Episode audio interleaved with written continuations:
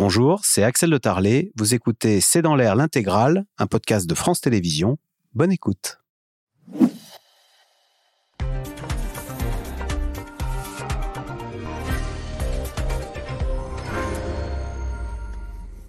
Bonsoir à toutes et à tous. À 74 ans, Charles III est devenu roi au terme d'une cérémonie de deux heures dans l'abbaye de Westminster, l'archevêque de Canterbury a délicatement posé la couronne royale sur la tête du nouveau roi d'Angleterre. Je vous propose d'écouter ce moment solennel. God save the King! Voilà, et cette cérémonie a été diffusée dans le monde entier. Elle comptait plus de 2000 invités dans l'abbaye, parmi lesquels le fils du roi, Harry, venu sans son épouse, puis Charles III et la reine Camilla, depuis le balcon de Buckingham Palace, ont salué la foule venue en très grand nombre, malgré la pluie, pour honorer leur roi. Question, que retenir de cette cérémonie? Comment les Britanniques l'ont-ils vécue? Que représente la monarchie? Est-elle toujours en phase avec les attentes, avec les valeurs du peuple britannique. Et enfin, pourquoi les péripéties de cette famille royale britannique anglaise intéressent-elles tant en Grande-Bretagne comme ailleurs? C'est le sujet de cette émission, de ce C'est dans l'air, intitulé ce soir Sacre royal, pourquoi une telle fascination? Pour répondre à nos questions, vous avez le plaisir d'accueillir Anne-Elisabeth Moutet, vous êtes éditorialiste au Daily Telegraph, auteur de William et Harry, Dernière chance pour la couronne, c'est aux éditions Télémac. Philippe Turle, journaliste britannique, chroniqueur international à France 24 et spécialiste entre autres de la monarchie britannique. Euh, Florentin Collomb, journaliste au Figaro, spécialiste Europe et vous avez été correspondant à Londres. Et enfin Isabelle River, vous êtes journaliste spécialiste de la monarchie britannique. Votre livre Charles et Camilla, une histoire anglaise, publié chez Fayard. Merci de participer à cette émission euh, en direct. Euh, Anne-Elisabeth Moutet, question très simple, et, vous aurez tous la même question. Qu'avez-vous pensé de cette cérémonie et qu'en avez-vous, qu'est-ce qui vous a marqué, qu'en avez-vous retenu? Alors, D'abord, ça m'a beaucoup impressionné. Euh, on ne savait pas du tout si cette cérémonie un peu réduite, avec une voilure un peu réduite, parce qu'on est en période de crise, parce que le roi Charles ne veut pas qu'on l'accuse d'être un monarque dispendieux, c'était émouvant. C'était solennel. Euh, le choix de la musique, qui est le choix de Charles, y compris les, commandes d'œuvres par des compositeurs contemporains. L'un d'entre eux est Andrew Lloyd Webber, mais d'autres ne le sont pas, euh, ne sont pas aussi connus que Andrew Lloyd Webber.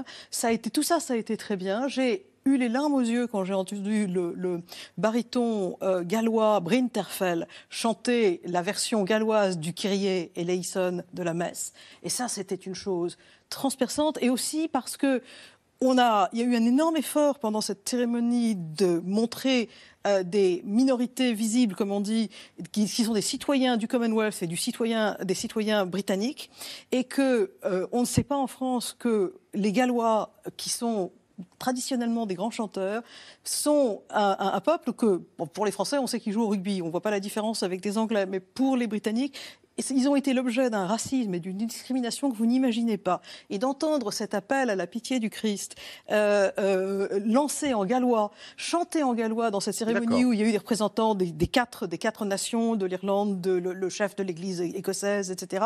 Pour moi, c'était quelque chose de Donc ça vous a touché, cette cérémonie de l'émotion, vous l'avez trouvé réussi. Philippe Turle, avec votre œil d'anglais, parce qu'on ne savait pas, on n'était pas là en 53 pour le sacre d'Élisabeth II. Ça peut vous surprendre, mais moi non plus, j'y étais pas. euh, je trouvais que c'était une cérémonie qui était belle. Je rejoins Anne-Elisabeth, c'était émouvant. Je dirais que c'était historique aussi, parce qu'on n'a pas vu une cérémonie comme ça depuis 70 ans, et c'est exactement la même chose qu'on a vu auparavant, euh, des dizaines de fois en Milan. Ça a à peine bougé. Je dirais que c'était aussi avec une certaine modernité, avec la musique bien évidemment, avec certains euh, euh, changements dans, dans certaines euh, choses qui étaient dites, comme pour la, prière, the Lord's Prayer, comme on dit en anglais, l'archevêque de Canterbury a dit, vous pouvez le dire dans la langue de votre choix. Ça, c'est quelque chose qu'on n'aurait jamais dit avant. Et je dirais que c'était nécessaire, parce que c'est nécessaire pour fédérer les Britanniques, même s'il il y a une partie qui est républicaine qui n'est pas intéressé par la monarchie, mais c'est une occasion pour dire voilà, la monarchie est là, il faut se rappeler de l'histoire du pays. Et donc, euh, je trouve que c'était une très belle journée avec une, précision, c'était une sans faute. Et je reste eu- aussi ému par la sourire euh, de Camilla quand on a placé le- le- la couronne sur sa tête. Elle avait l'air vraiment très heureuse. Euh, Florentin Collomb, alors vous, avec votre regard, de- vous avez été correspondant 10 ans, hein, je crois, à Londres. Si vous aviez été correspondant en ce moment, vous auriez aimé euh, être là avec votre, votre micro à, quel moment de la cérémonie et où précisément? Bah, avec le peuple devant, euh, c'est c'est ce que font les correspondants. En général, ils sont pas dans, dans le- dans l'enceinte de l'abbaye, mais à l'extérieur, avec euh, la population qui s'est déplacée pour y aller. Euh, c'est vrai que c'est un, sans faute et qu'on peut dire que le, roi Charles a réussi son examen de passage. On ne savait pas comment ça se passerait. Ça n'avait pas eu lieu depuis 70 ans. Lui, il attendait de monter sur le trône depuis très longtemps. Et donc, il a réussi euh, tout à fait l'exercice. Et la cérémonie en, elle- en elle-même était super. Les gens étaient au rendez-vous. On se posait quand même la question ces derniers temps de savoir s'il y aurait du monde. Mais en même temps, euh, il ne faut pas négliger. Sur le mot, là. Sur le- sur le La grande avenue, voilà. Oui, et dans les rues de Londres- La grande avenue qui est devant Buckingham Palace, on a toujours dit euh, le mot avant, et maintenant on le prononce à l'anglaise, il faut dire. Ça se dit le mâle. C'est Le mâle. spécificité anglaise de- de- de- d'Angleterre, puisque le mot se prononce autrement. C'est un peu les Champs-Élysées Oui, de Londres. c'est- c'est hein. l'avenue majestueuse qui débouche euh, euh, devant Buckingham Palace, où passent toutes les processions euh, royales. Et là, elle Donc, était noire de monde. Noir de monde et vraiment euh, les gens étaient au rendez-vous. En même temps, il faut voir que tous ces médias dans le monde entier qui diffusent cette cérémonie, c'est un miroir grossissant. Il y a un effet de loupe. On ne peut pas dire que les Britanniques étaient tous à l'unisson dans le partage de cette cérémonie. D'ailleurs, le sentiment majoritaire, c'était plutôt l'indifférence, à en croire les sondages ces derniers jours. Il y a d'ailleurs un week-end spécifique de trois jours avec un jour férié spécial pour la couronnement du roi Charles lundi. Beaucoup en ont profité pour partir en week-end quelque part plutôt que d'aller attendre pendant des heures sous la pluie. Et il ne faut pas croire que tout le peuple britannique est comme ça dans l'unisson, la concorde euh, derrière son, souverain et, le système monarchique. D'ailleurs, le- on en reparlera, le- le- il y, a- de plus en plus de doutes sur ce système, mais en tout cas, euh, la, la superproduction en mondiovision qui était cette cérémonie a tout à fait bien fonctionné et, et c'était un succès de ce point de vue-là, oui. Et d'ailleurs, Isabelle River, toute la matinée, même toute la journée, on a vu un, un roi Charles, il faut l'appeler roi Charles maintenant, euh, empreint de gravité, presque inquiet par moments, et sur le balcon, enfin, le premier sourire de la journée, comme s'il était lui-même soulagé d'une cérémonie qui se soit déroulée sans couac. Oui, on sentait chez l'un comme chez l'autre un vrai soulagement. Il y avait une- un, petit, un petit sentiment de ça y est, c'est fait. C'est fait. Voilà, mais il faut dire aussi que c'est une cérémonie qui se prépare depuis des années sous le nom de code Golden Orb, euh, euh, réunion de préparation auquel il a assisté. Ça veut dire quoi? Donc il y avait, comme pour un James Bond, il y avait un code oui, il y avait un code, ça, c'était- s'appelait Golden Orb et c'était euh, des réunions qui se tenaient comme ça en secret, en petit comité pour préparer Vous pouvez traduire Golden, donc c'est en et or, Orb, L'orbe, l'orbe d'or. L'orbe, c'est cette euh, sphère euh, en or sertie de pierres précieuses qu'on a vue tout à l'heure pendant la cérémonie, qui fait partie des regalia, c'est-à-dire les emblèmes du pouvoir royal, et qui est emblématique de la souvera- souveraineté chrétienne euh, sur terre. Et donc, moi, ce que je trouvais intéressant, c'est que il y avait un, un équilibre difficile à trouver, une espèce de ligne de crête à négocier entre des traditions d'autrefois qu'il fallait quand même respecter. Il ne faut pas oublier que c'est un rituel qui trouve euh, ses racines euh, dans la nuit, la nuit des temps. C'est une cérémonie inspirée des rituels de chevalerie d'autrefois, inspirée des textes de l'Ancien Testament. Donc il y avait ça qu'il fallait respecter parce que c'était essentiel. Et puis il fallait aussi trouver un concept de cérémonie un peu plus resserré, plus œcuménique et surtout davantage ouvert sur euh, les nouvelles attentes et surtout les nouvelles composantes de la société britannique. Et pour la première fois, les femmes ont été mises en avant dans cette cérémonie. Avant, ce n'était que des hommes qui portaient les régalias en procession pour les faire entrer dans l'abbaye de Westminster. Là, il y avait des femmes. Euh, les femmes il, y a, eu deux évêques, femmes aussi, qu'on a vu euh, officier pendant la, cérémonie. Moi, j'y vois assez la main de Camilla, qui, euh, qui, est- qui milite quand même depuis des années pour faire reconnaître la place, le rôle des femmes dans la société britannique. Tout ça a fait, en fait, je, je trouve que la combinaison qui a été trouvée aujourd'hui était une combinaison juste. Tout avait du sens, tout était juste. Philippe Turl, c'est vrai qu'on a vu euh, le roi Charles donc prêter serment sur la Bible. C'était une messe chrétienne pendant deux heures. Est-ce que elle était en phase, cette cérémonie Est-ce que la tentative de la mettre en phase avec l'Angleterre d'aujourd'hui, le Royaume-Uni d'aujourd'hui, dont le Premier ministre Rishi Sunak est hindou, dont le Premier ministre d'Écosse est musulman, est-ce qu'elle était, euh, est-ce que tous les Britanniques se sont sentis euh, comment dire, euh, concernés par cette cérémonie de votre point de vue? Alors, je pense qu'on ne peut pas tout changer en, cinq minutes, hein, parce que, comme disait Isabelle, c'est une cérémonie qui, qui trouve ses racines dans la nuit du temps. Euh, et il a prêté euh, allégeance euh, à l'Église protestante. C'était bien indiqué dans, la, dans, dans, dans, tout ce qu'il devait prêter pendant cette cérémonie. Mais il y a des nuances quand même sur ce que le, le, roi Charles aimerait faire. Dans, parmi ses titres, il est défenseur de la foi. Maintenant, il se dit, je veux être défenseur des foi. Et vous savez que le, le, le prince Charles auparavant et maintenant le roi Charles a été un grand défenseur de euh, de l'islam. Euh, et, d'ailleurs, on a même accusé à plusieurs reprises de, devenir musulmane.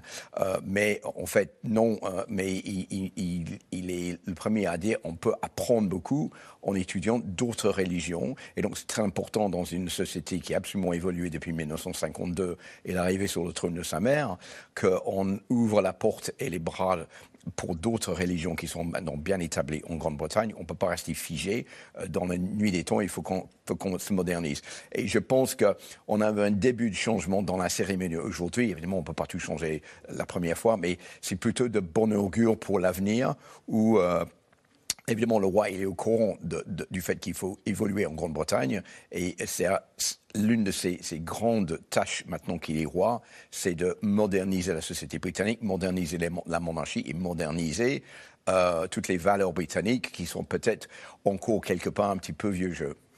Alors, c'est un événement que le Royaume-Uni n'avait plus connu depuis 70 ans. Le roi Charles III a été couronné aujourd'hui dans l'abbaye de Westminster sous le regard de 2300 invités. Un jour historique célébré sous la pluie et dans la liesse par une très grande majorité des Britanniques, sujet de Juliette Coulet et Erwan Nilion. Dans le plus grand silence, Charles III est couronné roi d'Angleterre. God save the King. C'est la seule et unique fois que le nouveau roi portera sur sa tête la couronne de Saint-Édouard. Deux kilos d'or et de diamants qui retourneront derrière une vitrine à la Tour de Londres dès la fin du couronnement. Le premier à lui prêter allégeance, son fils William, désormais l'héritier du trône. Moi, William, prince de Galles, je vous promets ma loyauté, la foi et la vérité en tant que bras droit de votre vie et de votre corps, que Dieu me vienne en aide. Le point d'orgue d'une cérémonie de deux heures, durant laquelle l'abbaye de Westminster aura elle aussi juré allégeance à son nouveau souverain. Je vous présente le roi Charles, votre roi incontesté. Vous tous qui êtes venus aujourd'hui pour lui rendre hommage, êtes-vous prêts à le servir?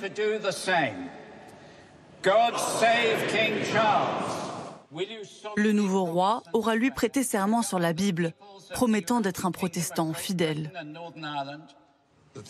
Les promesses que j'ai faites ici, je vais les réaliser et les garder avec l'aide de Dieu.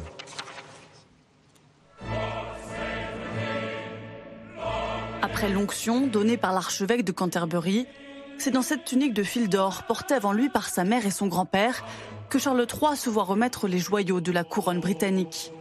Les éperons, le globe d'or, l'épée d'apparat. Avec cette épée, faites justice, arrêtez la montée des inégalités, protégez l'Église et les gens de bonne volonté. Puis à son tour, sa femme Camilla et sacrée reine consort. Une couronne réservée à l'épouse du roi que n'avait pas reçue le prince Philippe, selon les règles de la monarchie britannique. Cette cérémonie fastueuse aura réuni plus de 2000 personnalités venues du Royaume-Uni et des quatre coins du monde. Des représentants des religions hindouistes, sikhs, musulmanes ou bouddhistes mis à l'honneur, une poignée de main entre Emmanuel Macron et le président brésilien Lula, pour représenter les États-Unis, Jill Biden, compagne du président américain. D'anciens premiers ministres britanniques, comme Boris Johnson, Et des stars, les chanteurs Lionel Richie, Katy Perry ou Nick Cave.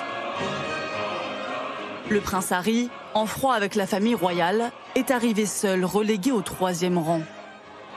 Alors que William, qui a été leurs trois enfants, ont une place à part en carrosse pendant la procession. Derrière le roi, qui salue la foule en liesse dans les rues de la capitale. Des dizaines de milliers de visiteurs venus pour tenter de l'apercevoir et admirer le défilé des forces armées. 4000 personnes mobilisées dans ce que le ministère de la Défense qualifie de plus grande cérémonie militaire de cette génération. Je suis venue pour être dans l'ambiance, pour la vivre vraiment et pour vivre ce moment historique. C'est quelque chose d'incroyable. C'est le moment le plus attendu de l'année. Les gens campent depuis des jours pour assister à ce moment. C'est rare. Et pour encadrer l'événement, un système de sécurité hors norme. 29 000 policiers qui, dès ce matin, ont arrêté six manifestants anti-monarchie venus crier Mais pour celui qui vient d'être couronné, c'est l'image qui restera. Sous une pluie britannique, il vient saluer ses sujets, rassemblés en nombre devant Buckingham Palace. Un traditionnel salut du balcon auquel participent aussi les jeunes Charlotte et Louis. L'avenir de la monarchie. Isabelle River, question téléspectateur. Pourquoi Camilla peut-elle porter une couronne? Alors d'abord parce qu'elle est reine. Et c'est vrai que le, le rituel de. Alors ça de veut dire quoi, reine? Parce qu'il y a reine et reine consort. Alors, Alors, une elle- subtilité. Alors elle était, disons, re- reine consort jusqu'à cette cérémonie du couronnement. Et à partir de maintenant, maintenant qu'elle est couronnée, Charles III souhaite qu'elle ne soit plus appelée reine consort, mais reine, reine Camilla, c'est-à-dire qu'en gros, elle, elle devienne pleinement euh, reine aux yeux du monde, ce qui est de toute façon à la fois justifié, juste et mérité. Et c'est vrai que ce rit- consort, ça veut dire épouse du roi, en fait. oui, c'est ça. Voilà. Ce, euh, ce rituel de l'onction et du couronnement, parce qu'elle n'a pas seulement coiffé la couronne de la reine Marie, l'épouse de George V, elle a aussi été ointe par l'archevêque de Canterbury comme son mari. Euh, ce- donc ce rituel, ce double rituel-là, est réservé aux épouses de rois. Euh, le prince Philippe, qui était l'époux d'Élisabeth II, n'en avait pas bénéficié en 53. C'est vraiment un rituel euh, typiquement féminin qu'on n'avait pas vu donc depuis 1937, l'année du sacre du roi George VI, le grand-père de Charles III, et de, et de, de son épouse, la, la reine Élisabeth. Florentin Colomb, c'est vrai qu'aujourd'hui, on a tous été stupéfaits par tous ces apparats, par tous ces accoutrements. On a vu euh, le, alors, le roi Charles III dans son carrosse avec euh, ce que les mauvaises langues appelaient, euh, c'était une cape royale, mais ça ressemblait un peu à un pyjama. C'est vrai que j'ai entendu ces, commentaires. On a longtemps hésité, ou même c'est la couronne, les capes, etc., entre... on avait l'impression qu'on surfait, qu'on hésitait entre solennité historique ou euh, ridicule par moment de l'apparat. Quoi, Mais c'est tout l'enjeu de ce genre de cérémonie et tout le défi pour la monarchie britannique d'être en phase avec son époque. Parce que c'est vrai qu'on peut, quand on voit un carrosse de 4 tonnes circuler dans les rues de Londres avec deux personnes pas forcément très euh, installées confortablement dedans, on peut se demander mais pourquoi? Parce qu'on roulait en carrosse quand il n'y avait pas de moteur et que il y a mille ans, c'était des chevaux qui tiraient les moyens de locomotion. Pourquoi continuer?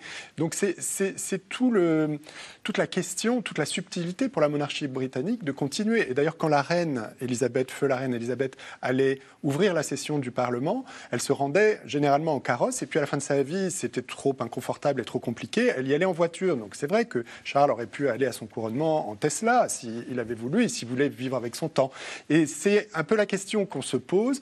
Euh, en même temps, ça fait partie justement du faste, de l'apparat qui est entièrement revendiqué et assumé par la monarchie britannique, mais qui fait aussi son attraction. Si les gens, euh, notamment beaucoup de touristes, se massent sur les bords des avenues, c'est bien pour voir ça. C'est pas pour voir un défilé de, Ford. Et, et, euh, et- et c'est aussi la dimension presque euh, spectaculaire et cinématographique de ce genre de superproduction, comme je disais tout à l'heure. Euh, on a l'impression de voir des épisodes de, de, de- de feuilletons, de rétrospectives historiques. Et c'est en ça que la monarchie sait euh, projeter, euh, projeter sa puissance et, et- et sa, sa dimension euh, euh, culturelle très, très, très importante. Mais en même temps, on peut se demander si c'est toujours euh, en phase avec l'époque qu'on vit. Et beaucoup de Britanniques se posent la question. Moutet, François, en Seine-Saint-Denis, n'est-ce pas une cérémonie d'un autre temps? À aucun moment ne vous êtes-vous dit, tiens, c'est un peu ridicule ça quand même. Mais c'est l'objet que ce soit une cérémonie d'un autre temps, parce que ce que c'est en train de réétablir, c'est un- une, une filiation ininterrompue depuis le, Xe siècle. Donc naturellement, il faut que ce soit, au contraire, c'est tout à fait normal que ce soit une CCA. Il faut voir ça comme une espèce de, de, de cérémonie qui tout réintègre dans, une, dans, dans ce que Brodel appelait le temps long. Euh, et euh, on, on parlait à l'instant de la, la chemise du roi. Pourquoi est-ce que le roi porte cette chemise Oui. Parce que c'est aussi la chemise du condamné et la chemise de la personne qui est morte. Parce que on- il se dévait et quand on a vu cette espèce d'emprisonnement dans cet apparat lourd, il- à la fin, quand il avait l'orbe, quand il avait le, le sceptre, quand il avait tout, il portait 20 kilos et quand il avait la, la cape bordée d'or et brodée d'or et tout ça, ça veut dire qu'il est transformé par la fonction qui est une fonction, s'est répétée plusieurs fois dans, le, dans la liturgie, de serviteur de son peuple, de Dieu. Euh, là, il faut qu'on ait aussi le, le- le côté physique, c'est-à-dire qu'il porte aussi cette chemise, où on le voit en chemise avant qu'il disparaisse pour être moins des huiles saintes, euh, comme une chemise de, de la chemise du condamné quelque part. Et c'est quelque chose, au contraire, de retrouver ça qui a une solennité qui n'appartient effectivement plus à notre époque, puisque nous vivons tout le temps dans l'ironie. De temps en temps, avoir Ah, une petite injection, un petit rappel, c'est pas mal. Philippe Turle, mais d'autres monarchies en Europe du Nord ont fait des choix contraires, ont, ont- ont épousé. Je sais que vous parliez de, de la, la monarchie à vélo concernant les, les monarchies scandinaves. C'est ça. Euh, bon, il y a beaucoup de questions posées sur euh, la nécessité de faire ce genre de cérémonie. Bon, je reviens là-dessus rapidement. Euh, quand on va dans un mariage, je compare les deux, on fait un mariage, on n'a pas besoin de le faire un mariage, on peut se marier à la mairie, c'est tout. Mais les gens, ils aiment bien faire une cérémonie plus élargie à l'église, avec toute la cérémonie qui va avec, la robe. Ça, c'est un peu la même chose. C'est là pour, pour marquer le coup, pour, pour euh, faire venir les gens ensemble, pour faire la fête. Et je pense que c'est important pour la Grande-Bretagne de faire cela. Ça fait partie des, des mœurs britanniques, cette fierté de- de- de- de- d'avoir cette famille royale et de pouvoir le fêter quand le temps viendra. Euh, en, ce qui concerne les, les autres familles royales euh, dans le nord de l'Europe, euh, il est vrai qu'on appelle ça les familles royales qui, qui roulent à vélo, comme vous avez en Norvège, au Danemark et en Suède. Mais je dirais. Qu'en pensez-vous? Qu'en pensez-vous Je pense que Charles aimerait y arriver, y venir, pas au même niveau, parce que c'est pas possible. Euh, L'attraction de la famille royale britannique, c'est ce qu'on a vu aujourd'hui. Où est-ce que vous verriez ça ailleurs? Nulle part ailleurs. Ça n'existe pas dans le monde. Au Japon. Comment? Au Japon. au Japon peut-être, mais, mais en Europe, on ne le, on le verra pas. Donc, c'est toute l'attraction de la Grande-Bretagne et euh, c'est c'est de très bons rapports qualité-prix par rapport à combien ça coûte 100 millions Ah. de livres et combien ça rapporte à l'économie. On parle d'un milliard de livres. Ce Donc, décorum, c'est même un investissement économique. vous avez une permet- augmentation du nombre de touristes déjà, les Américains, en bond de 10%. Quand vous regardez le mariage de Harry et Meghan en 2018, on estime que ça a rapporté plus d'un million, un milliard de livres, plus d'un milliard d'euros à l'économie euh, britannique par le tourisme, par Donc le- là, la Grande-Bretagne vient de se faire une campagne de, de C'est publicité. exactement ça. On vend cette image carte postale. C'est le soft power de la monarchie. Venez nous rendre visite. Venez voir avec vos propres yeux tout ce que vous avez vu lors du couronnement, lors des mariages, lors des baptêmes, lors même le- les funérailles de la reine Elisabeth. Vous pouvez venir ça avec vos propres yeux pour de vrai. Donc venez nous rendre visite. Eh bien, les gens, ils viennent. Ils viennent parce qu'ils ont envie de faire partie de cela. Ils ont vu le Crown. Ils ont envie de venir vivre pour de vrai cette situation qu'on verra nulle part ailleurs en Europe. Et donc, euh, ça, aussi, c'est très important et on a tendance à oublier tous les mugs, les t-shirts, les assiettes, les choses qui sont fabriquées en masse pour fêter ce genre d'événement. Ça se vend comme des petits pains. Et donc, les gens, ils achètent euh, les, souvenirs. Vous avez vu les gens dans le public avec les chapeaux en, en forme de drapeau britannique euh, qui se font très bien. Tout ça, ça rapporte de l'argent. Ça rapporte de l'argent à l'économie, ça fait tourner l'économie. Donc, c'est important pour la Grande-Bretagne de faire cela et il ne faut pas trop taper sur la famille Hollande en disant ça coûte très cher. Évidemment, ça, c'est quelque chose qui est payé par l'État parce que c'est un, un événement d'État. Mais les retombées financières, économiques derrière sont largement suffisantes pour tout payer. Isabelle River, vous êtes stupéfaite par de la- l'attirant ou de l'intérêt dans le monde entier, justement pour ce décorum, pour euh, euh, cette façon qu'ont les Britanniques de faire vivre euh, l'histoire euh, glorieuse de leur pays. Oui, Elisabeth II avait cette phrase, elle disait La monarchie est un théâtre. Et c'est vrai que c'était une reine qui avait conscience d'être en permanence dans une forme de, représentation, qui est une représentation qui n'est pas toujours euh, facile à vivre euh, au quotidien. Et le prince Charles, euh, fort de l'exemple de sa mère, s'installe lui aussi dans cette dynamique, dans, ce récit qui est un récit de représentation. Et pour revenir à ce que disait Philippe, ce genre de cérémonie installe dans les esprits non seulement une certaine vision de la monarchie, mais aussi une certaine idée de la Grande-Bretagne. Et on dit que la Grande-Bretagne est en déclin, etc. Eh bien, cette cérémonie-là, elle est là pour montrer au monde entier qu'en fait, mais non. Et quelle institution au monde, quel pays au monde est capable, en une journée, une journée comme, comme aujourd'hui, de mobiliser des centaines de millions de personnes à travers le monde qui vont toutes être rivées devant leur écran de télévision pour suivre pendant des heures ce rituel venu du fond des âges. Mais personne, personne ne peut rivaliser avec ça. Personne n'est capable de faire la même chose. Florentin Colomb, c'est pour ça qu'ils étaient en nombre, les Britanniques, aujourd'hui, devant Buckingham Palace ou sur le Mall. C'est parce qu'au fond, euh, cette cérémonie permet de se rassurer sur la grandeur de ce pays et de, grâce, et de son histoire, de par son histoire. C'est une autre dimension. Il y a cette dimension de- de- de- d'image projetée dans le monde entier, en effet. De, on peut même dire que la Grande-Bretagne, par ce genre d'événements et avec cette institution, boxe dans une, catégorie bien au-dessus de son poids économique et politique même. hein. Euh, Et, la Grande-Bretagne a été en effet mise à mal par euh, toute une série d'événements politiques depuis des années. Donc euh, il y a cet aspect. Et puis il y a l'aspect aussi, oui, intérieur, où les gens qui y vont sont plutôt favorables à ce système. Et c'est un événement, la, Grande-Bretagne a aussi été très divisée par euh, des ruptures politiques ces dernières années. Et c'est un événement qui permet de se retrouver. Et on peut aussi le mettre en perspective par rapport au dernier jour où il y a eu beaucoup de Français dans les rues, c'est pas du tout le même genre d'ambiance. En effet, on, peut voir dans, dans cette façon de se rassembler une espèce de, euh, de lien britannique et de, de respect pour ces institutions, pour euh, la fabrique sociale qui fait défaut en France euh, en ce moment, on peut le dire. oui. Anne-Elisabeth Moutet, c'est d'ailleurs une cérémonie qui va durer trois jours. Demain, il y a un pique-nique géant. Et les Britanniques aiment justement célébrer ensemble ce genre de, de, de mouvement, de, de, Alors, de- de euh, cérémonie. Mon, mon journal m'a demandé d'expliquer la différence entre un bal de 14 juillet et un pique-nique géant. Parce que euh, ils disent mais vous aussi vous faites des fêtes populaires, euh, le, votre, le genre de, votre- cérémonie nationale. Mais ce qui est certain, c'est que participer au pique-nique, qui est ce fameux, cette fameuse quiche ou le, le poulet du couronnement de la reine Elisabeth, il y a, il y a 70 ans, euh, l'idée consiste à faire participer les gens, non pas parce que c'est un, c'est un, un truc où on danse et on drague, qui est très sympathique aussi, mais euh, pour les amener ensemble. Et cette manière simple. Euh, on peut réussir à avoir un roi qui porte un, manteau d'hermine qui a 150 ans. C'est pour ça qu'il est un peu jaune d'ailleurs. Et puis, euh, euh, la couronne avec tous les diamants et des gens qui font des pique-niques dans la rue. C'est cette espèce de, réunion que j'ajouterais depuis très longtemps. Les intellectuels, une partie des intellectuels britanniques n'aiment pas. George Orwell avait écrit dans les années 30 qu'il était plus difficile à un intellectuel britannique de chanter God Save the King que d'aller voler dans un tronc d'église.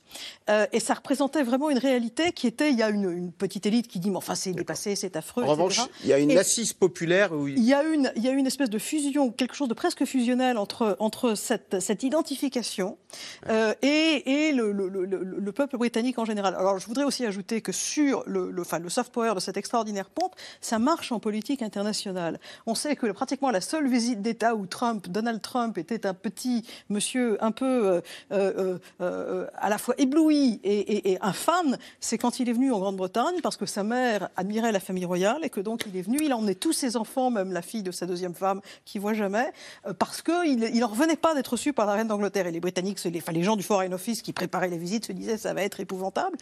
il, il a été adorable, il a été poli, il s'est rappelé toutes les bonnes manières qu'il avait apprises quand il était petit, et, et ça l'impressionnait. Vous avez d'horribles dictateurs qu'on n'allons pas nommer dans des pays du monde qui sont impressionnés de rencontrer le roi d'Angleterre ou la reine d'Angleterre quand ils ne sont pas impressionnés de rencontrer un président. Et tout ça, ça joue aussi. Alors, Philippe Turle va pour le faste et la cérémonie telle qu'elle a toujours euh, été produite. En revanche, sur l'âge du capitaine, euh, le roi Charles III est un jeune roi. Il vient d'entrer en fonction, sauf qu'il a 74 ans. À 74 ans, c'est un âge à laquelle- auquel, en général, on part à la retraite. Lui, il commence sa vie active, si je puis dire. Est-ce que là, pour le coup, il n'y a, pas un, un peu de gêne Est-ce que William euh, n'eût pas mieux porté le costume?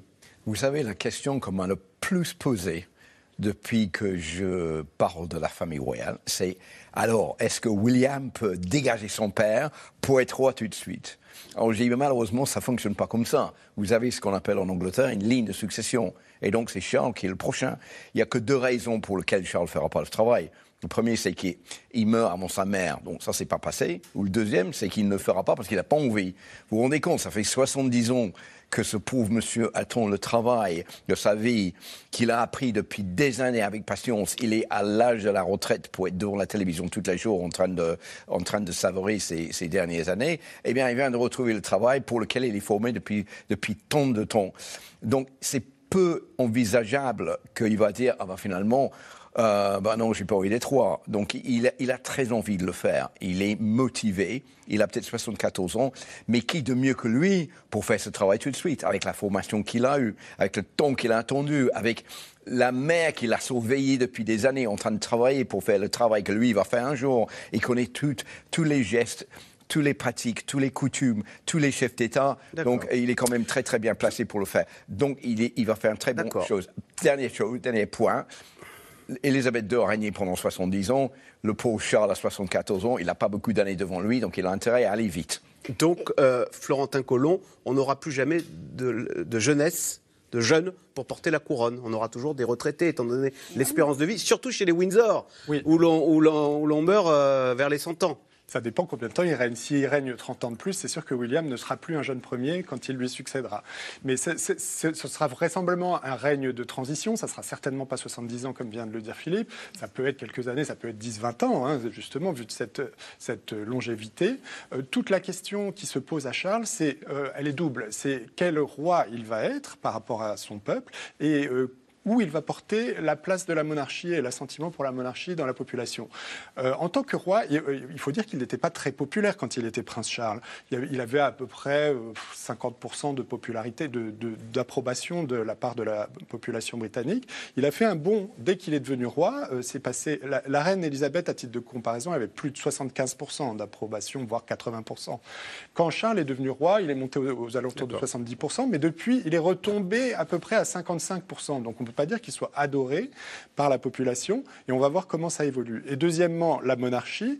Euh, du temps d'Élisabeth II, il n'y avait que 12-13% euh, de Britanniques qui ne voulaient plus de ce régime, qui voulaient passer à une république. Et aujourd'hui, cette proportion augmente. On est à plus d'un quart de la population qui se dit que euh, ce serait mieux de ne plus avoir une monarchie. Et ça, c'est le job de Charles, de transformer, cette, de transformer ça et de montrer qu'il y a une raison de garder une monarchie et que lui peut l'assumer. Euh, pour, être, un bon roi, il faut, pardon, mais pour être un bon roi, il faut d'abord être un homme de son temps. Et être un homme de son temps, c'est pas une question d'âge.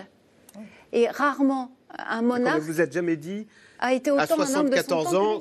Mais non, euh, non, au contraire.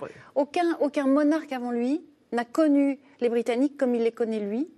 Aucun monarque avant lui n'a été euh, au fait des, des, préoccupations et des attentes de ses contemporains comme il l'est lui.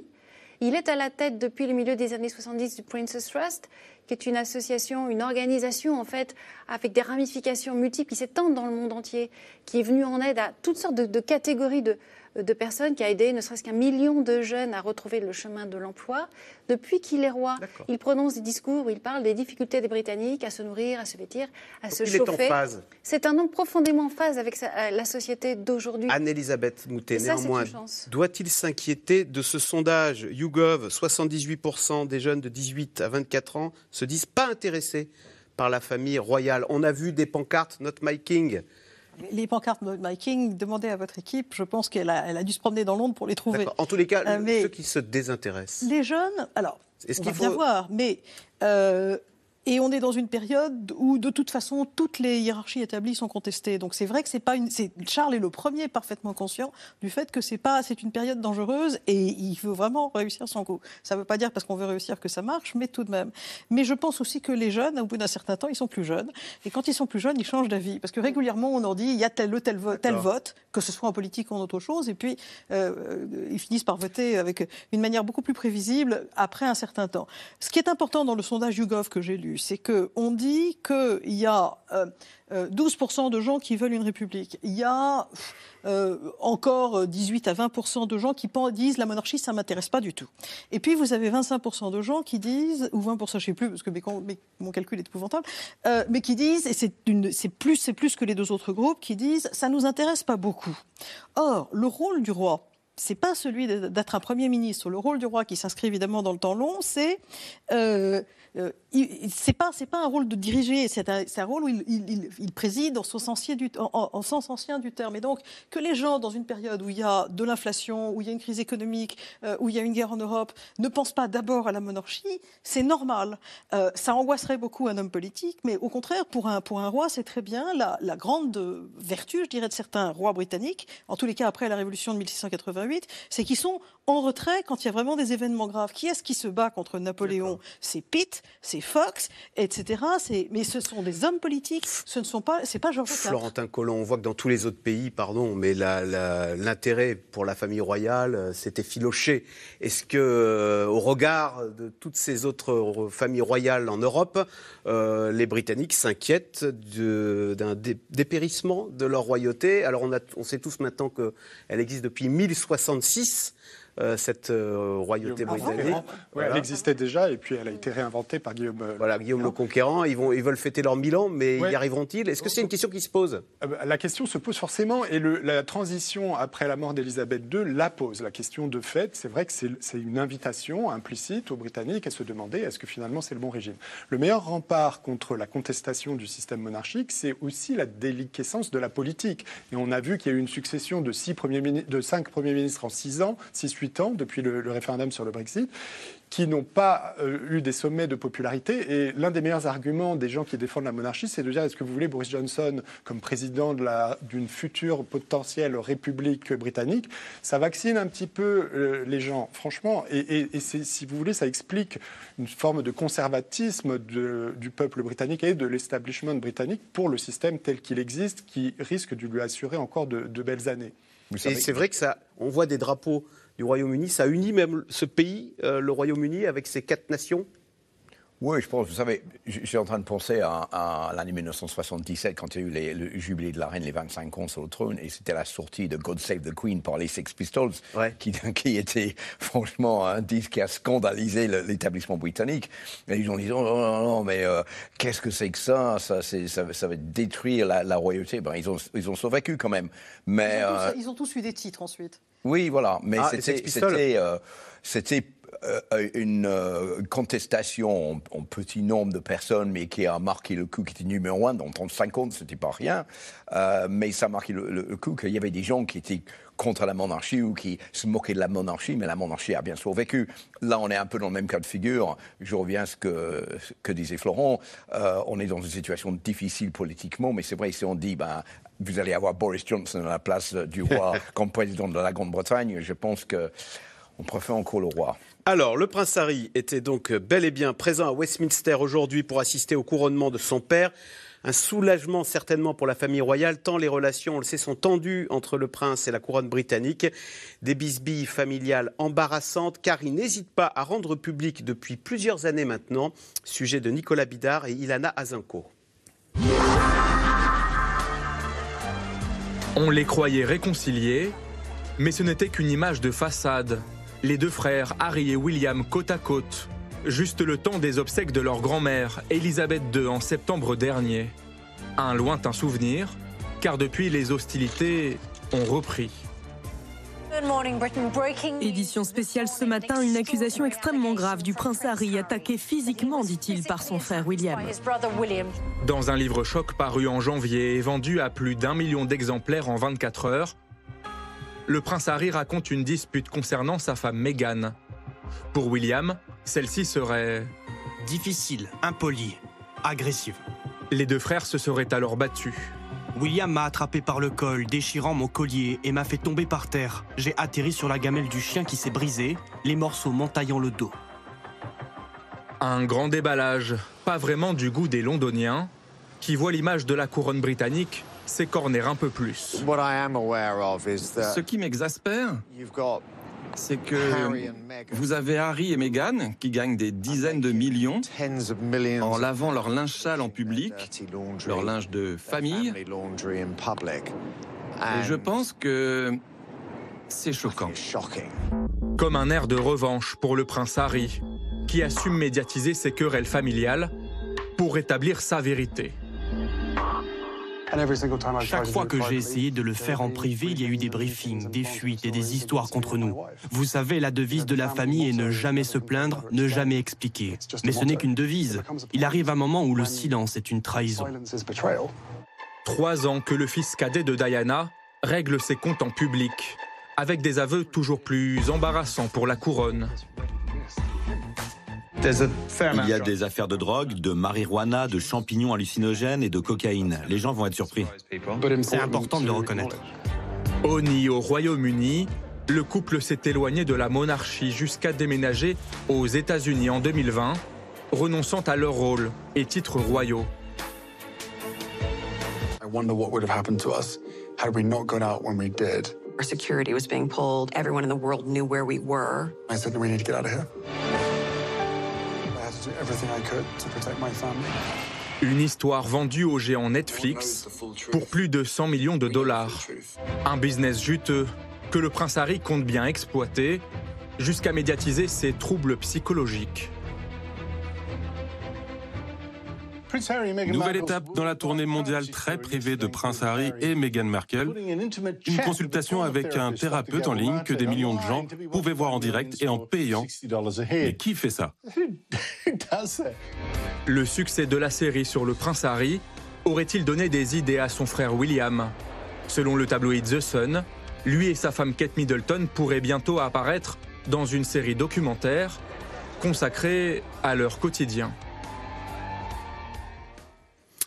Alors, Anne-Elisabeth Moutet, question téléspectateur de Alain dans le Gers. Pourquoi Meghan Markle est-elle restée en Californie? Alors, Meghan Markle a officiellement déclaré que euh, c'était le quatrième anniversaire de son fils Archie, et donc il n'était pas question qu'il le rate, et donc elle restait en Californie.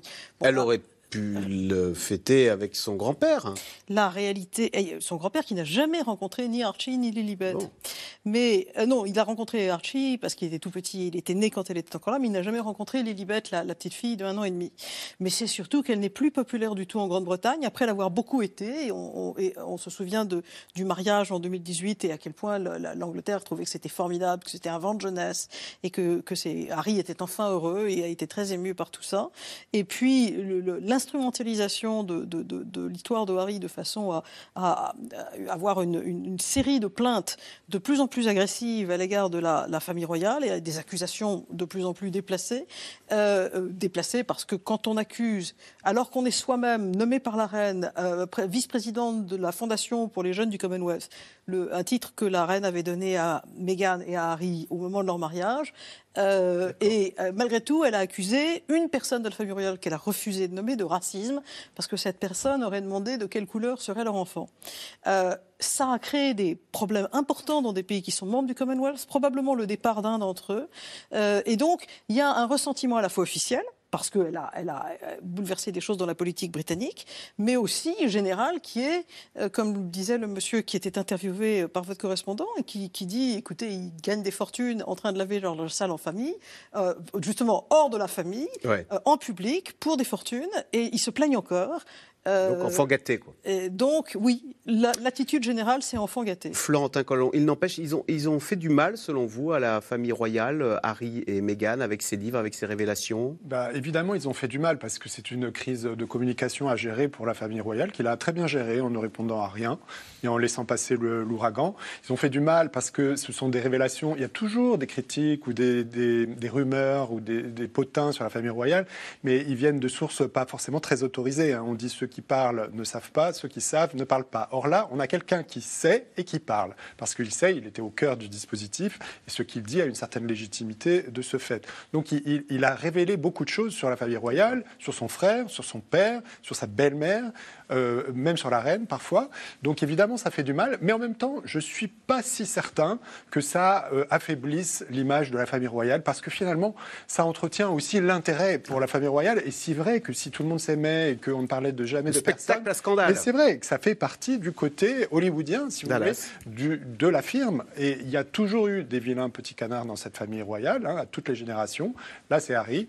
Aujourd'hui, il est venu au couronnement de son père. Ça aurait été un scandale qu'il ne vienne pas. Donc, c'était, il est quand même le cinquième dans l'ordre de succession au trône. Donc, il était tout à fait normal. Il ne pouvait pas s'y soustraire, mais il a fait vraiment le service minimum en venant tout seul et en repartant aussitôt la cérémonie terminée. Isabelle River, un mot maintenant sur la reine. Question téléspectateur. Si Charles III décédait et que Camilla lui survivait, quelle position aurait-elle? J'ajoute euh, Camilla qu'on surnommait la femme la plus haïe de Grande-Bretagne hein, il, y a quelques- il y a une dizaine d'années. Oui, non, il y a plus longtemps que ça. Euh, alors, elle, elle prendrait certainement le titre de reine douairière, parce que de toute façon, reine un jour, reine toujours.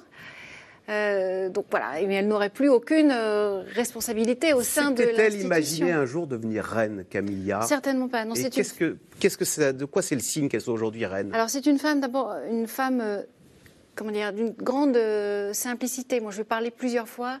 C'est quelqu'un de simple, naturel, euh, facile d'accès, extrêmement chaleureux, bien sympathique. euh, elle est pleine d'humour, voilà. Et c'est une femme donc d'une grande simplicité et que le pouvoir n'intéresse pas du tout.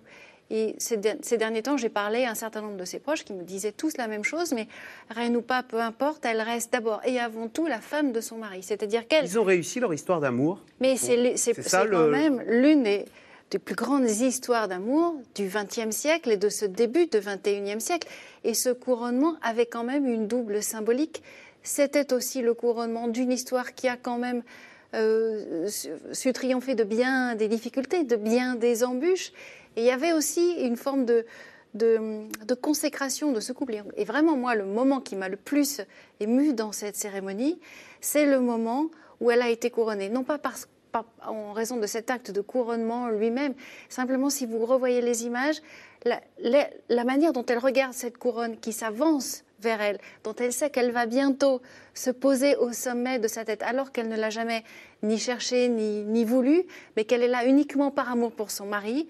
Voilà, il y avait quelque chose de très émouvant euh, là-dedans, dans cette scène-là. Philippe Turle, euh, petite confession, pour venir ici, je suis passé sur le pont de l'Alma, il y avait la flamme de Lady Di au-dessus du pont où est morte Lady Di en 97. Et il y avait les touristes qui étaient là. Euh, Est-ce que beaucoup de Britanniques ont pensé à Lady Di aujourd'hui? Ça, c'est une très bonne question. Euh, parce qu'on m'avait dit, mais est-ce que l'ombre de Lady Di planera sur cette cérémonie? Je n'ai pas l'impression que c'était le cas. Personnellement, j'y ai pas beaucoup pensé. J'ai pensé d'abord à Charles, ensuite à Camilla, et puis à la cérémonie en tant que telle. Euh, disons que c'est un très long processus, le deuil de, Diana et euh, la, rancune que beaucoup de monde, non pas seulement en Grande-Bretagne, mais dans le monde entier, ont ressenti d'abord contre Charles, qui n'a pas aimé Diana, et ensuite contre Camilla, qui était vue pendant des années comme la briseuse de mariage et la troisième femme et la Rottweiler, ce qui était euh, le titre que Diana lui avait donné. Petit à petit, je pense que les gens se font une raison sur le fait que, comme disait justement Isabelle, là on est face à une grande histoire d'amour. C'est vraiment une histoire très profonde et, ce n'était pas une histoire d'intéressement de la part de Camilla à l'origine parce qu'on se disait mais elle est là pour juste euh, causer des problèmes mais elle est intéressée par Charles pour ses propres fins. Finalement on s'est rendu compte que c'est pas le cas. Et Camilla a vraiment travaillé. Elle a fait euh, euh, elle, est, elle est gentille elle est, elle est drôle elle, elle travaille pour la famille royale c'est une bosseuse. Elle est sur tous les fronts. Et donc elle a quand même créé une certaine sympathie dans, le- dans les yeux des Britanniques, par tous. Elle a encore du travail à faire, mais ça commence à aller nettement mieux pour elle. Elle remonte dans les sondages. Et je pense petit à petit, les gens se font une raison. On n'oublie pas Diana, mais on dit finalement, Charles a trouvé le bonheur, Charles est devenu roi, on lui donne sa chance, il est avec la femme qu'il aime, elle est avec l'homme qu'elle aime. Tout se termine plutôt bien pour, pour tout le monde. Il n'empêche, Florentin Colomb, la trahison de Charles vis-à-vis de Diana n'est-elle pas responsable du désamour pour la monarchie? Diana était une icône. Ça a été le cas dans les années 90. Euh, les, les, les bisbilles, les frasques, le- la, la haine entre Charles et Diana qui s'est allée au grand jour dans les tabloïds ont vraiment desservi l'institution au grand désespoir de la reine Elisabeth qui euh, voyait ce qui se passait tous les jours et essayait de trouver des solutions. Mais pour prolonger ce qu'on vient de dire sur la, consécration de, Camilla dans le dispositif de la famille royale, c'est aussi, on parlait tout à l'heure de modernisation euh, de l'institution. Il faut se rappeler quand même que euh, à la génération précédente, la sœur d'Elisabeth II n'a pas pu épouser son grand amour parce qu'il était divorcé. L'oncle d'Elisabeth II avait dû abdiquer parce qu'il ne pouvait pas épouser eh son grand amour parce qu'elle était divorcée. Là, on a un roi et une reine qui sont tous les deux divorcés. Le roi Charles est aussi veuf et le mari de Camilla, je crois, était là dans, à la cérémonie. Le premier mari, pardon, de Camilla, euh, Charles, euh, Andrew, Parker Bowles, était là à, ce mariage. Donc là, on voit vraiment une institution qui s'est mise au bout du au mariage d'amour. Au moins à l'époque, euh, oui, au diapason. Alors, cette semaine, les Britanniques avaient évidemment les yeux rivés sur le couronnement, mais n'ont pas oublié pour autant les élections locales qui ont eu lieu euh, jeudi dernier. Et le résultat sont très sévères pour le Parti conservateur qui a subi une lourde défaite. C'est le Parti travailliste qui arrive en tête. Un espoir pour le Labour à quelques mois des élections législatives. Sujet d'Adrien Portron, Dominique Lemarchand avec Constance Meyer. Regardons ce graphique dans son ensemble. Vous voyez ici les différentes localités en jeu en Angleterre et vous voyez ces couleurs attribuées à chaque parti qui commencent à changer. Pour la première fois depuis 13 ans, le mur bleu des conservateurs s'écroule. Les Anglais, appelés à renouveler 8000 sièges des 230 conseils municipaux, ont massivement sanctionné le parti du gouvernement. Alors regardez à quel point cela a été mauvais pour les conservateurs. Regardez ce graphique du nombre de sièges perdus. Ça baisse, baisse, baisse, baisse avec plus de 1000 sièges de conseillers perdus pour le Parti conservateur. Une défaite lourde pour le parti du Premier ministre Rishi Sunak qui promet de redresser la barre. Le message que j'entends des citoyens, c'est qu'ils ont des priorités et qu'ils veulent qu'on leur apporte des résultats. Il s'agit de réduire de moitié l'inflation, faire croître l'économie, réduire la dette, diminuer les listes d'attente dans les hôpitaux. C'est ce qui préoccupe les gens. Le gouvernement et moi allons travailler très dur pour y parvenir.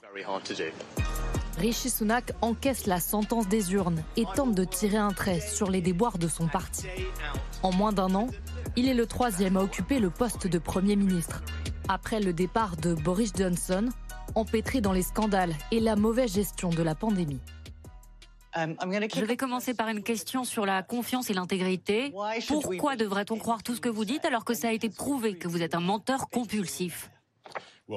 Je... Uh, D'abord, je ne suis pas d'accord avec cette conclusion. Exit, Monsieur Brexit. Remplacé par Listrus, mais celle qui devait tourner la page Bojo est poussée vers la sortie après avoir présenté un plan économique de baisse massive des impôts qui a viré au fiasco. Elle ne tiendra que 45 jours avant de tirer sa révérence. Compte tenu de la situation, je ne peux pas remplir le mandat pour lequel j'ai été élu par le Parti conservateur. C'est donc Rishi Sunak, ancien banquier millionnaire, qui prend le relais. Et en ces temps d'inflation, sa politique très libérale a bien du mal à passer. Ses adversaires travaillistes se frottent les mains. Galvanisés par les résultats des élections locales, ils se voient déjà au 10 Downing Street.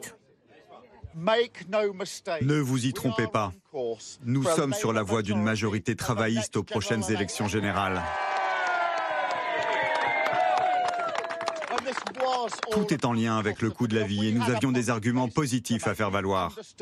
Nous avons compris ce que c'est de ne pas pouvoir joindre les deux bouts et nous avons dit ce que nous ferions pour aider les gens à payer leurs factures quotidiennes. Et le gouvernement, le Premier ministre n'a rien dit et c'est parce qu'ils sont le problème, pas la solution. À deux heures de Londres, dans ce bastion historiquement acquis aux conservateurs, les Tories viennent de perdre la main.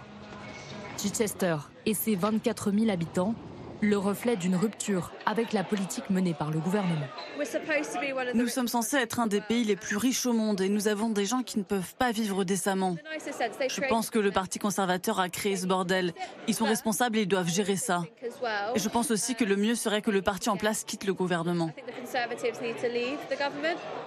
Simon, lui, est tellement en colère contre la politique en général qu'il ne se déplace même plus aux urnes.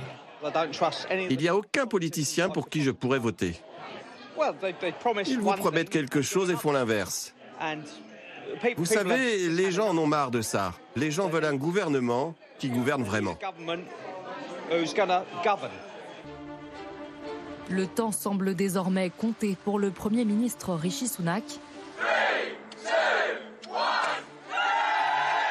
Il n'a que quelques mois pour essayer d'apaiser la colère et la défiance à l'encontre de son gouvernement avant les élections générales qui désigneront le futur locataire du 10 Downing Street. Alors, Florentin Collanté, question téléspectateur. Après le Brexit et les difficultés qui en ont résulté, les Britanniques tournent-ils le dos à la droite?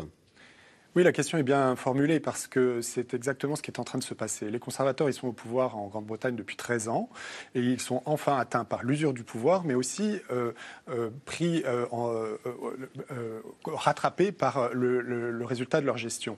ça a été très long à venir parce que jusqu'à Boris Johnson, ils sont restés en tête dans les sondages pendant des années. Boris Johnson a été lui-même élu avec une très forte majorité, une majorité même historique fin 2019, mais c'est sous son mandat que les choses se sont inversées parce que euh, les résultats du, du Brexit pour lequel lui-même avait milité et avait entraîné le pays euh, dans, cette aventure, euh, ont commencé à apparaître au grand jour. Et euh, le pays étant dans une situation économique difficile aujourd'hui, comme beaucoup d'autres pays, mais des difficultés aggravées par le Brexit, par les conséquences directes du Brexit, les gens commencent à se dire que ce parti conservateur a finalement mené le Brexit comme une sorte de, de, de calcul politicien, de slogan oui, mais de calcul politicien, surtout pour pour euh, garder le pouvoir et qu'aujourd'hui, il doit payer, il doit le payer le prix des, résultats qui pèsent sur les gens. Hein. Ils ont, euh, en Grande-Bretagne, il y a une inflation plus forte que dans la plupart des pays européens. Elle reste à 10%. Euh, il y a des des prix très élevés pour se chauffer, l'alimentaire, etc.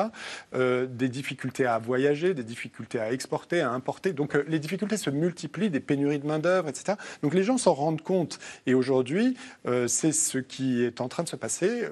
Les, les, travaillistes ont 10 à 15, 15 points d'avance dans les sondages. et les élections sont encore dans un an, un an et demi. Donc il y a encore de la marge et les choses ne sont pas faites. Mais il y a un véritable, en effet, des intérêts, enfin des amours pour euh, le Parti conservateur au pouvoir. Alors, il y a énormément de questions, me dit-on, sur euh, cette cérémonie du jour. Je vous propose qu'on passe tout de suite aux questions téléspectateurs. Alors, Alain, en Seine-Saint-Denis, que pensez du fait que le prince Harry ne soit pas apparu au balcon? Ah ben, il n'était pas question qu'il soit au balcon, puisque les membres, il n'y a que les membres actifs de la famille royale qui étaient au balcon. Euh, il, y avait, il y avait aussi des enfants d'honneur, et les enfants d'honneur, ils sont là parce qu'ils portent les traînes, et puis ça leur fait plaisir.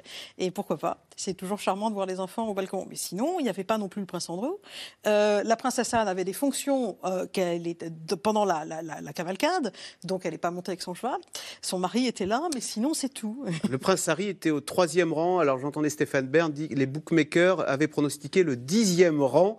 Est-ce qu'au fond, euh, la famille royale a voulu euh, marquer, faire un geste d'apaisement euh, avec ce troisième rang qui lui a été conféré La famille royale a voulu mettre Harry dans une situation où il pourrait le moins se plaindre et où ce serait le plus difficile de prendre une photographie qui lui aide à faire son marketing ensuite. Parce que lors de ses dernières visites, euh, au moment de la mort du prince Philippe et ensuite au moment de la mort de la reine, euh, spécialement au moment de la... alors que les, choses n'étaient pas encore aussi envenimées entre lui et son frère, parce que son livre n'était pas encore paru, il avait demandé qu'il puisse être photographié avec la reine. La reine a dit non, d'abord parce qu'on était encore en confinement et ensuite parce qu'elle se rendait bien compte que ces photographies seraient utilisées à des fins commerciales pour, justifier, leur, pour justifier leur rôle euh, et leur, leur, légitimité à publier des livres, à faire des podcasts, euh, à faire des, des, des, des, émissions de télé, etc. Et là, tout le truc consistait à ce qu'il soit dans un endroit où c'est pas, il est juste derrière la princesse Anne. La princesse Anne, coup de bol, porte un chapeau avec une plume, on on peut pas le voir. Il était caché par le plumet. Je ne sais pas si c'était planifié, peut-être pas. Mais euh, ce qui est certain, c'est qu'il n'est pas exclu, donc il peut pas dire ah regardez comme on me traite horriblement mal, on me met en Sibérie, c'est pas vrai. Il est au troisième rang et euh, il assiste. Il est avec les membres de sa famille, donc avec sa sœur, euh, avec sa tante, je veux dire. Et c'est très bien, je veux dire, c'est très bien calculé au cordeau. Et l'idée, c'est surtout, il ne monétise pas une fois de plus soit une situation d'infamie non méritée à ses yeux, soit au contraire sa proximité avec le roi. Isabelle River, en quels termes Harry et William sont-ils? On a appris dans le livre qu'ils en étaient arrivés aux mains à un moment, hein, les deux frères. Les, relations sont euh, au plus mal depuis plusieurs mois. Pourquoi? Pourquoi? Parce que pour William, il n'est pas acceptable que son frère comment dire, piétine ainsi sa famille. Il ne faut pas oublier non plus que, que ce livre, euh, c'est... Qui s'appelle Le suppléant, ça veut dire qu'il se concerne quoi Comme quelqu'un de rechange euh, Harry pièce rapportée. Oui, alors, alors, que son père a tout fait pour que ce ne soit pas le cas. Enfin, en tout cas, William, lui, considère que euh, piétiner sa famille en échange de plus de 100 millions de dollars en ce qui concerne la série de six épisodes sur Netflix et quelques 30 millions de dollars euh, chez son éditeur Penguin. Vous voyez, ça a quelque chose d'un peu euh, désagréable. Vous voyez, ça, pique un peu quand même. Et donc, le, William trouve la démarche malhonnête. Personnellement, je trouve la démarche profondément malhonnête, puisque euh, dans leur interview avec Oprah Winfrey, ils lancent des accusations de racisme qui sont des accusations gravissimes, pour ensuite se rétracter, dire Ah ben non, c'est parce que j'ai dit, non, non, ça a été mal interprété, etc. Et ils sont revenus, en fait, par la suite sur plusieurs euh, des accusations qu'ils avaient lancées. Donc le problème, c'est qu'on se trouve face à une situation qui est très ambiguë et qui n'est pas très honnête non plus. Et je pense que chez, euh, William, il y a, vraiment un, une espèce de rejet total de cette entreprise commerciale et très destructrice finalement, qui a été lancée par son frère et, son épouse depuis, plusieurs années. Est-ce que Philippe Tarl, sans faire de la psychologie euh, de comptoir, mais cet enfant, on se souvient de lui quand, à la mort de sa mère, il avait 13 ans. Et il l'accuse, euh, on sait qu'on a beaucoup, a beaucoup fait le parallèle entre cette monarchie a maltraité ma mère, qui en est morte à Paris, au pont de l'Alma, et elle a maltraité ma femme, qui a dû fuir en Californie pour avoir une vie euh, apaisée.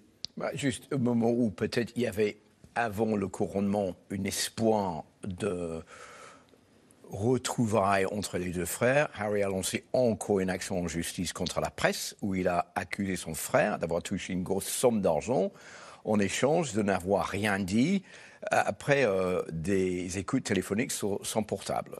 Et euh, Harry a dit, moi, il est hors de question que j'accepte un tel pratique de la presse. Moi, je suis prêt à aller au tribunal pour témoigner contre les journaux, contre les journaux de Rupert Murdoch. alors que mon frère a touché une grosse somme pour ne rien dire.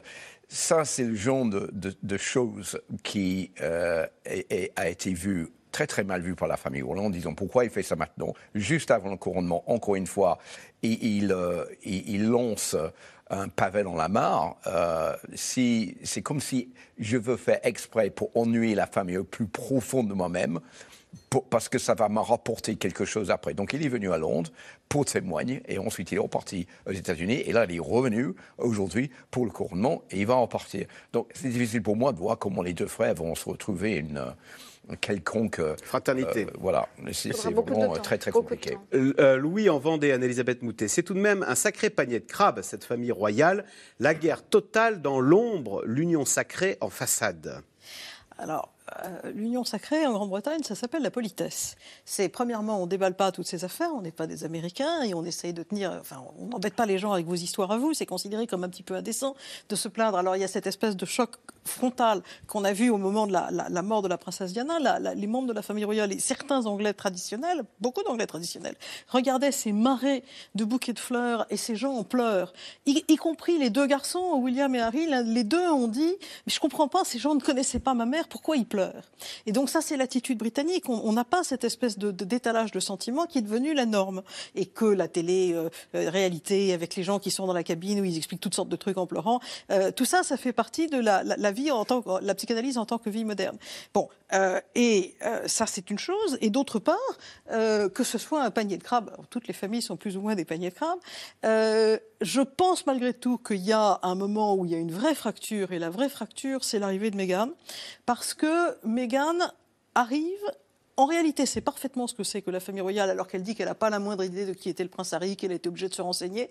Elle, euh, ça, une de ses copines de collège qui habitait dans la même chambre euh, au collège, euh, c'est-à-dire à, l'université en Amérique, a dit, écoutez, elle avait des livres sur la princesse Diana, il y avait les portraits, les, posters des garçons au mur, alors elle savait parfaitement qui c'était.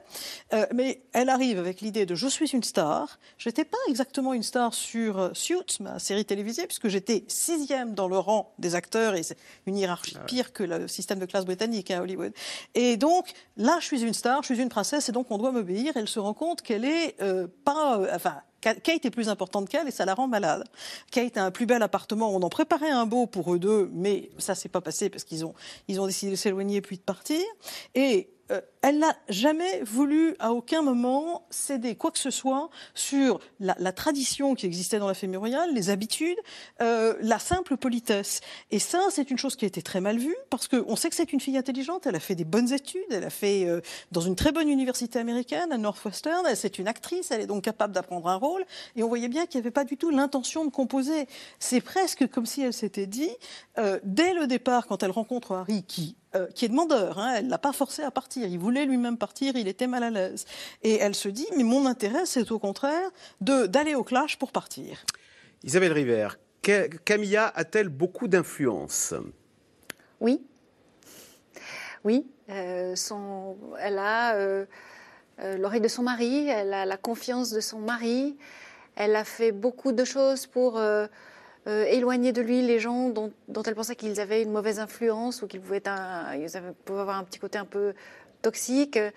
Euh, c'est quelqu'un qui, encore une fois, ce n'est pas du tout une femme de pouvoir, mais c'est quelqu'un qui, qui fera tout ce qu'il faut pour protéger son mari. Et encore une question pour vous, quels sont les pouvoirs du roi? C'est René dans la Réunion, il y a cette fameuse phrase, le roi... Euh, gouverne, mais il... Euh, le roi règne, mais il ne gouverne, pas. C'est-à-dire qu'il est obligé de respecter en tout le conseil de ses ministres, c'est-à-dire l'avis de, des membres de son gouvernement, de son Premier ministre, qu'il est obligé de suivre. En, politique étrangère, est-ce qu'il a une marge de manœuvre? Est-ce que Pourquoi on vient le voir? Est-ce qu'on y trouve un intérêt?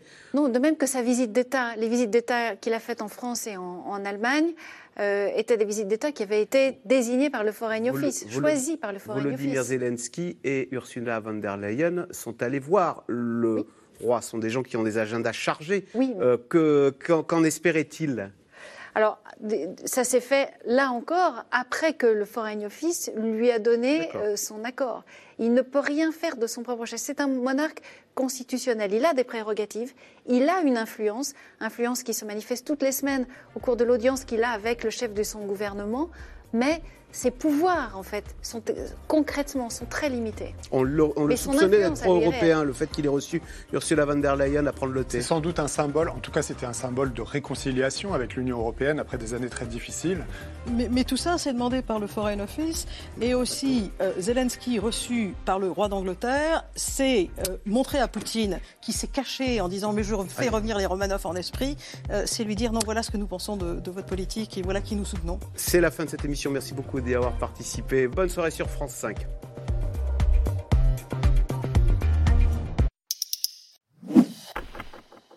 Merci d'avoir écouté C'est dans l'air. Comme vous le savez, vous pouvez désormais écouter l'intégrale, mais aussi l'invité ou vos questions à nos experts. Tous ces podcasts sont disponibles gratuitement sur toutes les plateformes de streaming audio. Et pour le replay vidéo, c'est sur France.tv, bien évidemment. À bientôt.